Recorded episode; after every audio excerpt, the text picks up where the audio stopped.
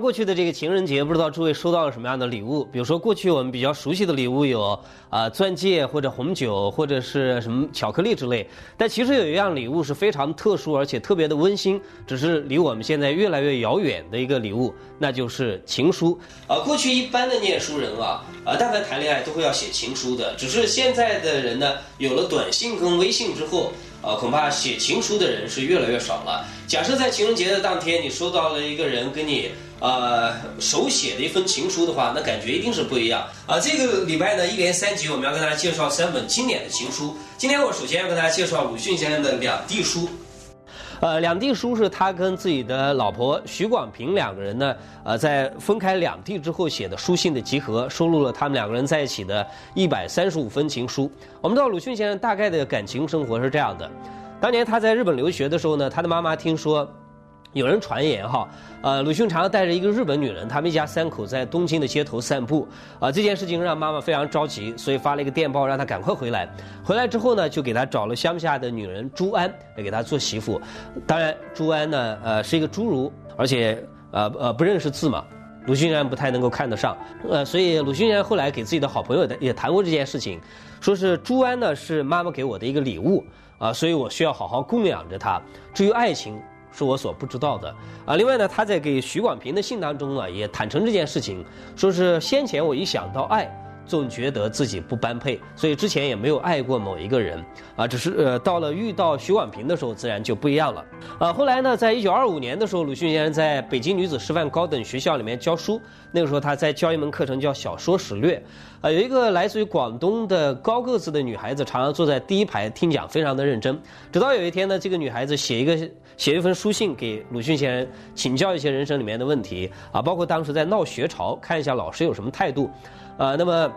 署名就是您的一个小学生啊，徐广平。那么回信呢，鲁迅先生把他叫做广平兄。哎，这件事情让徐广平啊非常的呃忐忑，说我是他的学生，老师怎么可以叫我广平兄呢？啊，所以两个人一来二去啊，慢慢讨论一些学术方面的问题。时间久了呢。产生了感情，所以这本书所收录的一百三十五封情书呢，就是从他们在北京啊，一个做老师，一个做啊学生的这个时候开始的，一九二五年的三月份开始啊，啊，一直到后来他们一个人呃，像鲁迅先生后来到厦门去教书，这个时呃这个时候的徐广平在广州教书，两个人分开两地写信。我们知道他们两个人在一九二七年的五月份呢，同时到了上海，然后在这边呢公布了恋情。呃，开始了同居的关系。那个时候呢，鲁迅先生是四十六岁，许婉平是二十八岁。但是很可惜的是，鲁迅先生在三六年的时候过世。啊，换句话来讲，在他人生里面的最后十年啊，是徐广平一路陪伴着他。他不但是一个自己的学生啊，更重要的是呃一个生活的伴侣，是一个思想上一个非常重要的一个呃呃支持者。呃，我们知道他写出来的很多的文章呢，都是徐广平给他誊抄出来的，呃，起了非常重要的作用。有一次呢，鲁迅先生在一个旧书摊上看到了一套《芥子园画谱》，然后买回来呢，就送给徐广平作为一个礼物。在这个书的扉页上呢，他提了一首诗啊，就怎么说呢？说十年携手共艰危，以沫相濡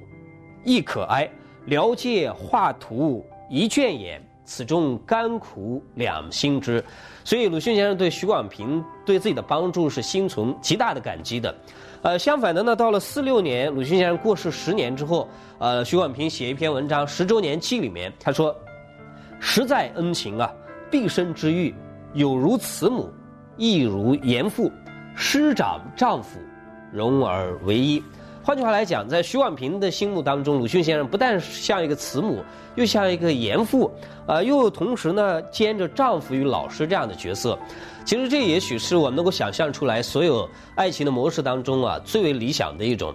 呃，而且在这本书当中，我们的确也看到鲁鲁迅先生非常不同于平常我们所了解的那一面。比如说，呃，在这本书当中啊，他写信给徐广平，他讲，想了二十号以前总可以到广州了，你的工作的地方那个时候可能没法我想其同在一笑也无妨，偏要同在一笑，管他妈的！今天照了一个相，是在草莽丛中，坐在一个杨辉的坟的祭桌上，但照的好不好，要后天才知道。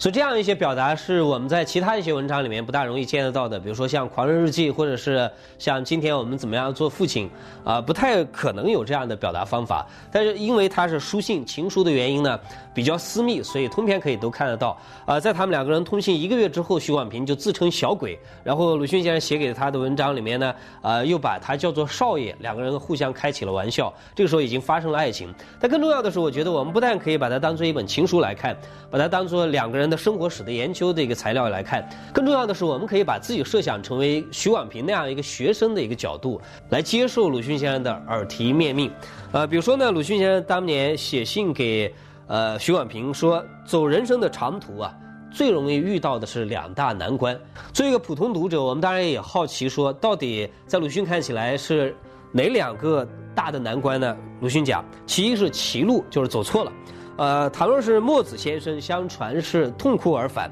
但我不哭也不返，先在歧路头坐下歇一会儿，或者睡一觉，于是选一条似乎可走的路再走。倘若遇见老实人，也许夺他的食物来充饥，但是不问路，因为我料定他也不知道的。你看，这是非常独特的鲁迅的呃表达方法，对不对？其二便是穷途了，也就是说走着走着没有路了。听说阮籍先生也是大哭而回，我却也像在歧路的上的办法一样，还是跨进去，在刺丛里面姑且走一走。但我也并未遇到全是荆棘、毫无可走的地方过，不知道是否世上本无所谓穷途，还是我幸而没有遇着。呃，所以我想，呃，对于一个普通的读者来讲，像鲁迅先生这样私密的、这样直白的、这样坦诚的把一些对于人生的态度啊和盘托出，呃，于是乎我们不但可以把它当做一个情书来看，更重要的是，我们可以把这本书当做鲁迅先生的人生的导读来看。